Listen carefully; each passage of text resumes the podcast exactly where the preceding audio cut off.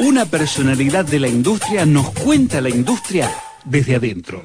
A continuación, la entrevista. Le doy la le damos la bienvenida a Gerardo Sánchez. Él es coordinador del Sistema de Información Cultural de la Argentina, el CINCA, que depende de la Secretaría de Cultura de la Nación. La producción me puso una serie de cosas sobre qué es el CINCA, pero me parece que el, que mejor puede contar qué es el CINCA es Gerardo. Hola Gerardo. Buenas, ¿qué tal? Muchas gracias por la invitación. Y, eh, sobre todo para difundir qué es el CINCA, digamos, me parece que, Perfecto. que es lo bueno que tienen esta, estos espacios, digamos. El CINCA, el Sistema de Información Cultural de la Argentina, es el área que se encarga de investigar a la cultura desde un ángulo eh, de, las estadísticas que genera la cultura, desde un ángulo de la economía de la cultura, o sea, en tanto sector económico. Eh, entonces ahí, por ejemplo, pueden consultar todos los datos de la cuenta satélite de cultura, que está cuánto genera de valor agregado, cuánto genera de empleo, cuánto genera de divisas, eh, cuánto se gasta desde el sector público, tanto nacional como provinciales. Y también tiene una parte que eh, no es tan periódica, sino cada vez que tenemos el operativo, que es desde el lado del consumo, que es un enfoque quizá menos estudiado en el ámbito de la cultura. Ya tenemos muy detallada la producción, eh, las cadenas de valores, pero el lado del consumo, digamos, por la dificultad que tiene estudiar el consumo, digamos, que está atomizado en, todos en todos los habitantes, tenemos el, operativo este que es la encuesta nacional de consumo culturales, que en el 2017 se pudo hacer la, segunda versión y, un poco estamos difundiendo sus resultados. Ahora vamos a eso que nos interesa muchísimo. Eh, el CINCA es muy importante.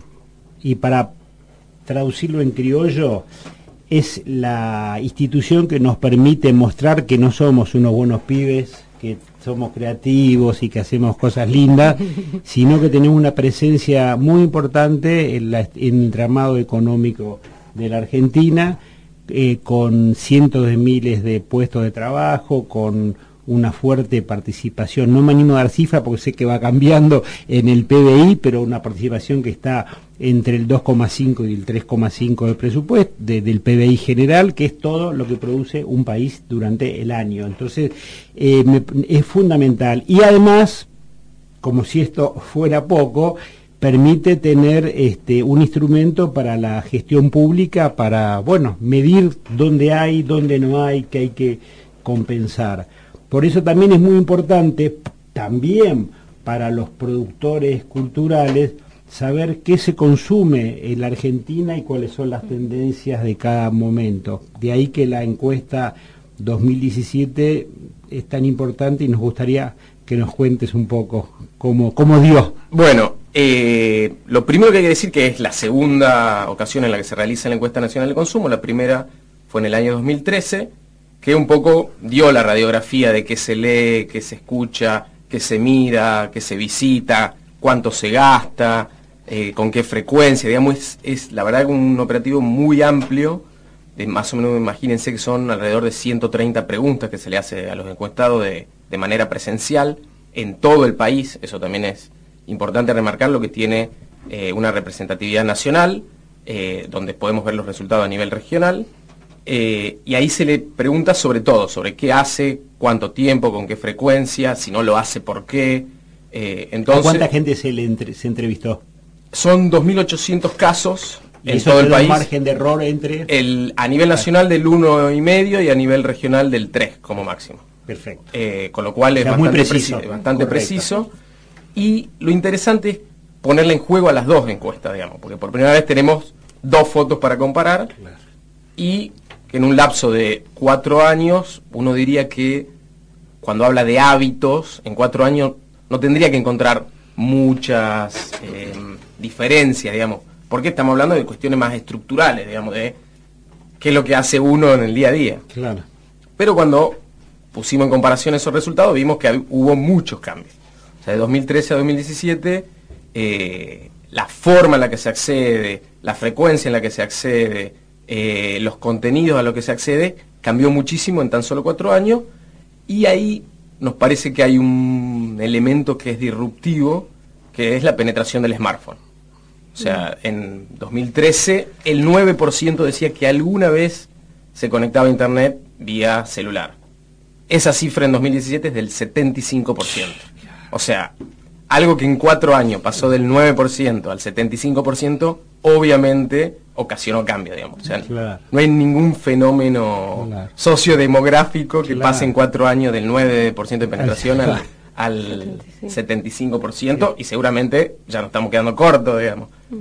Entonces, eh, ese elemento es lo que, digamos, es la tendencia, eh, digamos, más cambiante y más veloz y eso obviamente tiene consecuencias sobre eh, los, consumos culturales, digamos. Entonces, lo que vimos un poco, como para simplificarlo y modelizarlo, obviamente que eso tiene matices, es que todos los consumos que obviamente sean portables en el celular, todos los consumos que sean simultáneos, eso es muy importante, digamos, es como un, casi la clave del nuevo paradigma de, cómo se consume, o sea, todos los consumos que puedan ser en simultaneidad, eh, crecieron, digamos.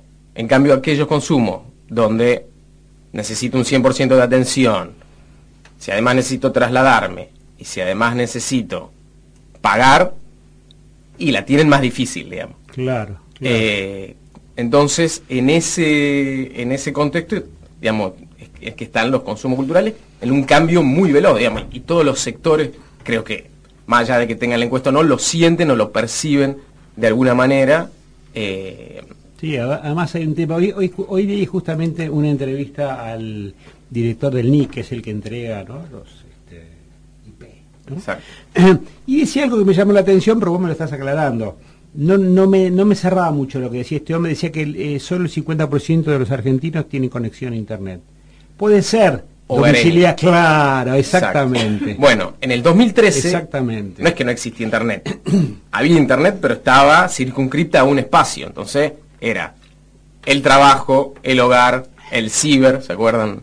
Estamos hablando de hace cuatro años, pero ya parece eh, como de, otra, de, otra era. Y el celular lo que permitió es ampliar, digamos, la, el porcentaje de población que se conecta. Entonces, por ejemplo, en sectores, sobre todo de nivel socioeconómico bajo, donde quizás no tenían una PC, tienen celular. O sea, solamente un dato. En jóvenes eh, nivel socioeconómico alto y nivel socioeconómico bajo, es el mismo porcentaje de penetración de celular. De celular, Cosa que en otros consumos hay una brecha mucho más grande. Sí, yo, noté, yo noté leyéndolo justamente que en, los consumos, digamos, de compra eh, de objetos o participación en espectáculos públicos, el elemento socioeconómico tiene una relevancia muy importante comparado 2013 con 2017, ¿no? Claro, hay consumos donde lo económico impacta, en otros no. Eh, digamos, ahí hay algo interesante, digamos, más allá de eh, los vaivenes del poder adquisitivo, que la competencia, digamos, esto que primero decía, la competencia por la atención, esto de lo breve, lo simultáneo, etcétera, también hay una competencia por lo presupuestario, digamos. Mm. Porque mantener un celular, mantener una cuenta de internet no es gratis, digamos. O sea, esta cuestión de como si yo me conecto y veo una página por internet es gratis. No, necesito tener un celular, pagar el paquete de datos todos los meses, y eso a nivel hogareño representa un porcentaje muy grande, o sea, un significativo, que obviamente compite presupuestariamente con otros consumos. Eh, un informe de la Cámara, creo que se llama Cámara de Internet Argentina, algo así, que salió ahora en 18, decía que eh, la conexión a internet hogareña significaba el 5% de un presupuesto de una familia en Argentina, que es una cifra, ¿no? Porque si vos, más o menos, un hogar tipo tiene una conexión del hogar y tres paquetes de datos, sí, claro. ahí se fueron aproximadamente, tres, o a, cifras de hoy, tres mil pesos, tres mil pico. O sea, Tal cual. es una cifra importante, digamos. Con una conexión horrible. Ah, eso es otro tema, ¿no? ¿Eh? Claro, ahí, sí, varía mucho también la región. Claro, claro. Ahí decían que el promedio de mm, eh, conexión creo que estaba en el orden de, creo que eran los 15 megas, entonces, digo, comparado con otros lugares es una conexión. Sí, sí, en las estadísticas regionales siempre estamos como un poquito... Claro. Un ¿Y usted está midiendo eso también en el CINCA? No, no medimos más si cuántas conexiones hogareñas, cuánto de de celular. Y es muy, digamos, es muy interesante ahí porque las conexiones hogareñas como que se estancaron. Sí. y lo único que crece son las conexiones ah. vía paquete de datos, digamos. Ah, y ese tema, ¿qué, dirías? ¿Que hay un problema de infraestructura o de elección simplemente? Que si estoy conectado con el celular no, no me conecto... Yo creo que sí, que hay una cuestión ahí de, que el celular un elemento disruptivo y propone otro tipo de, mm. de hasta de modo de vida, digamos. O sea, no me interesa el wifi tanto en la casa porque me conecto con... Exactamente, mucho, digamos, por ejemplo, hay otro estudio, no, no tanto nosotros, pero otro estudio que muestran que hay jóvenes que no saben usar la computadora, digamos. en tanto PC. Sí, sí, o sea, Pero el celular son, digamos, es parte de su cuerpo. Sí, sí, sí. Eh, con lo cual ahí, eh, digamos, obviamente hay un, cambio que impacta en los contenidos culturales, pero impacta en, muchos ámbitos de la vida, digamos. Sí, Gerardo, ahí en, los datos que, que han publicado, eh, también indican que, este movimiento que hay de la cultura digital y los contenidos ligados a, lo digital han llevado a que haya crecimiento del sector cultural, digamos. La inclusión de ese sector hace que haya crecido como el 4,2. Claro. Nosotros, en, digamos, cuando medimos la, producción, hace varios años que venimos diciendo, hay que incluir los contenidos digitales. Cuando veíamos la migración hacia hacia los contenidos digitales, decíamos, este sector tiene que estar incluido cuando hacemos las mediciones de PBI cultural. Y lo que vimos es que fue el sector más dinámico, digamos. O sea, no paró de crecer. Entonces ahí plantea algo bastante interesante, que es que ya no podemos analizar la industria cultural como un todo homogéneo, digamos. Porque ahí se comportan muy diferentes. O sea, tenés sectores que son muy inelásticos al ingreso, o sea que suba o baja el poder adquisitivo, no van a bajar. Y otros sectores que son muy elásticos, digamos. Que es la concepción con la cual clasificábamos antes al conjunto de la industria cultural. O sea, como que subía el ingreso, aumentaba el consumo, bajaba el ingreso, bajaba más que el consumo. Hoy hay industrias culturales que, no que se sostienen, que, son inelásticas. El tema es que hay algunas que pierden y otras que ganan. O sea, hay... Pero el problema del sector digital es dónde van a parar los ingresos, ¿no? Exactamente. Este, este crecimiento del 4,2, ¿a dónde va a parar? Exactamente. Ahí hay dos cuestiones. ¿Por qué uno paga? Es porque quiere acceder... Exacto, porque quiere acceder a un contenido cultural. O sea, ¿por qué uno querría más ancho de banda? claro. Para el mail y el home banking, esos 15 megas te sobran, digamos. El el tema es cuando uno quiere ver video, cuando quiere ver música, escuchar música, cuando, o sea, ahí es cuando uno paga porque quiere acceder a ese contenido. El gran problema, eh, que seguramente Judy se habrá hablado cuando vino, el tema de la distribución, digamos, o sea, de que plantea un nuevo, un nuevo escenario de distribución y que creo que hoy está en debate a nivel mundial, poco en el Parlamento Europeo hablaron esto, creo que hace un par de semanas, digamos, que todos decían, no sabemos bien cómo hacerlo, pero algo hay que hacer, digamos, para, para ver cómo... Sí, además en el estudio de 2013, recuerdo, o no sé si la parte del estudio se hizo paralelo, hay una cifra que era reveladora. Se gastaba el doble en conexión a internet domiciliaria que la suma de la venta de TIC, de, teatro, de cine, de música y de libros. Hoy da más. Hoy más, Nosotros hicimos la comparación 2013-2017 de una canasta cultural, por ponerle ah, algún Bien, y te da... Y si, un, si en el 2013 un tercio era para bienes digitales, hoy es la mitad. O sea, hoy la mm. canasta cultural presupuestariamente está dividida en mitad y mitad. Y mm. del otro lado están entradas, libros, eh, mm. suscripciones a revistas, diarios, o sea, todo lo que uno se podría imaginar del, de lo analógico. Tengo una consulta, ¿cómo desagregás el consumo ese digital? ¿Cómo, cómo hace el CINCA para desagregar eh, todo lo que se consume por ahí? ¿De dónde obtienen datos? Bueno, La, la encuesta es una gran fuente, porque en cada uno de los consumos se le pregunta cuánto gastaste. Entonces, nosotros sumamos el paquete de datos, eh, si tiene suscripción en alguna, no sé si pueden decir Sí, lo que eh, quieras. Spotify, Netflix. Eh, Después le mandamos la factura. no la pagaron, pero. eh, si tiene algún tipo de suscripción digital. O sea, todo eso está eh, volcado en la encuesta, digamos. Entonces, a partir de ahí, uno estima un, un presupuesto tipo, digamos. Entonces diría, ¿cuánto tendría que gastar una persona si eh, quiere ir en promedio las veces que va en promedio al teatro, al cine eh, y mantener ese, ese consumo estándar, por ponerlo de alguna manera. ¿Y qué es lo que tiene eh, el consumo digital, a diferencia del analógico? Que uno lo que paga normalmente es un abono. Entonces paga todos los meses religiosamente y eso es, muy diferente a, la otra forma. A, eso quiero ir. Eh, uno percibe que hay una transición, en algunos casos abrupta como la música y también lo audiovisual, y en otros quizá más lenta, pero hay una tendencia que en realidad la oferta es más de un servicio que de un consumo individual, digamos, yo le pago Spotify tengo un catálogo a disposición. Exactamente, ese, es el modelo de negocio. Por ejemplo, acuérdense, ¿cuál era el, el, gran debate que estaba en 2013? La piratería. Claro. ¿Recuerdan? Nos peleábamos de un lado, del otro, qué sé yo. Y en ese momento lo que el Cinca decía es, ojo, que hay voluntad de pago. Claro. Y el mercado eso lo vio clarísimo y con este nuevo modelo de negocio de tarifa plana, hoy nadie habla de piratería, digamos, hoy mm. nadie está diciendo hay mantero vendiendo. Claro. Porque con un pago de... El Cinca fue claro en decir dos cosas, una esa y la otra, che, no es tan grave que era muy importante porque parecía que todos los problemas de la industria editorial, de la música, de la piratería, ellos decían, no, hicieron, hacían números y no daba tanta, digamos, tanta piratería que implique tanta baja de venta de unidades. Pero ya eso ni siquiera, porque esto, que decís, ¿no? Y, ustedes ven una tendencia ahí a que la gente quiere un servicio más que claro, que la tendencia es que el modelo de negocio va para ese lado, el de ofrecer una tarifa plana, digamos.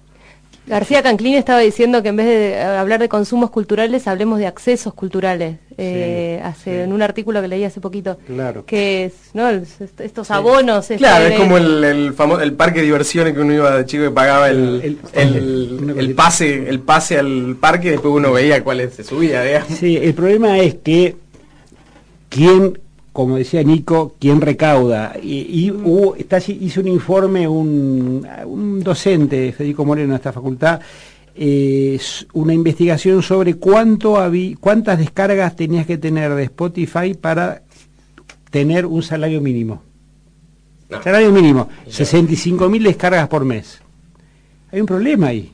¿no? O sea, tener, vos podés pegarla, vos sabés si vos podés pegarla un mes, dos meses, pero si vos querés a partir de lo que te monetariza la bajada, por ejemplo, de Spotify para un músico, productor y toda la cadena, en realidad se vuelve casi imposible y volvemos a ser la vieja idea de que eh, el fonogra, el, el disco o hoy es una carta de presentación para el vivo, no, no, no es una forma de recaudar eh, eh, sostenida para, para un músico, ¿no? Totalmente, ahí hay, hay como muchas cosas. Primero que la industria cultural siempre tuvo esa cuestión de un poco de que hay mucho en la base y el que la pega, la pega mucho, digamos. Eso es como una característica de la industria cultural.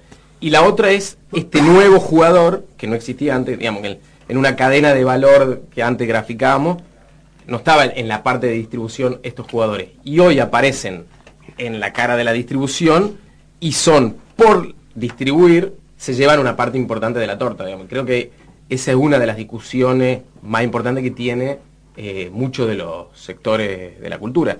Ni hablar de la música, creo que es como el sector paradigmático de, en, esa discusión, digamos. La música siempre fue como, siempre tuvo unos pasitos más adelante en, la cuestión de que tenía que ver con la digitalización. Pero hoy el audiovisual también eh, está en esa, en esa línea, digamos, ¿no? Con, una dificultad tecnológica que es almacenar horas de, de video implica una inversión gigantesca comparado con lo que es comprimir música, ¿no? Pero bueno, pero van en eso. En esta transición igual digital, eh, hacia los consumos digitales, eh, se le ha agregado también una, un retroceso en, en, todos los consumos tradicionales, ¿no? Por ejemplo, el sector del libro ha caído exponencialmente ligado también a los procesos de, la economía general del país. Sí. Eh, y, han agravado este, este, este, paradigma digital o esta nueva forma de consumo digital ha agravado esa situación. Eh, ustedes eso lo tienen marcado, sí, Ahí, digamos, está, eh, como decía él, la tendencia general es esta cuestión de la digitalización y la nueva forma de consumo, o sea, qué cosas son más compatibles con esta nueva forma de consumo. El libro no es compatible. o sea, no quiere decir que no es, hoy es más difícil leer. En el caso exclusivo del libro, el factor económico no se presenta como algo tan determinante como otros sectores. Por ejemplo, en, el, en recitales o en teatro, el factor económico es mucho más importante que el libro. Porque el libro tiene una cuestión que la forma de acceder a un libro, sí, la forma de ah. acceder a un libro no es solamente comprándolo, digamos. Mm. Tiene esa cuestión de que hay otra, mm. otra alternativa. Por ejemplo, cuando uno pregunta por qué no se lee, las razones principales que aparecen es falta de tiempo, falta de interés, mm. digamos, cuestiones que nunca son esas, digamos, cuando uno se le dice por qué no hace algo, nunca es nítido, digamos. Lo que sí está claro es que creo que lo que hay que redefinir es la lectura en general. O sea, cuando uno le pregunta, ¿lees en cualquier formato cualquier cosa? Más o menos se mantiene estable. Ahora, cuando le preguntamos, ¿lees libros? Ahí cae. Digamos, por esta cuestión. Claro. Muy bien, Gerardo, también en el tintero quedan miles, pero seguiremos convocándolos a Cecilia, Gerardo. Gerardo, ¿cómo se conecta la gente para acceder a esta información, bueno, de la encuesta y de todo lo que produce el CINCA? En cinca.gov.ar pueden entrar a todas las cosas que hacemos desde el CINCA y en particular con la encuesta eh, subimos hace poco el visualizador de datos, con lo cual pueden navegar por toda la encuesta todos los resultados, eh, pueden ver cada una de las preguntas, cómo se preguntó, los resultados, y con la apertura de por edad, por nivel socioeconómico, por región, eh, por sexo, o sea que la pueden ir de, de, pe a pa toda la encuesta y que llamamos sobre todo a los productores, a los investigadores que se la apropien y que armen nuevas interpretaciones también, digamos. Si te interesan las industrias culturales, esa es la meca. Si no vas ahí, te estás perdiendo el, por lo menos este, uno de los ejes fundamentales para entenderla. Y ya que estamos hablando de música, vamos a la música.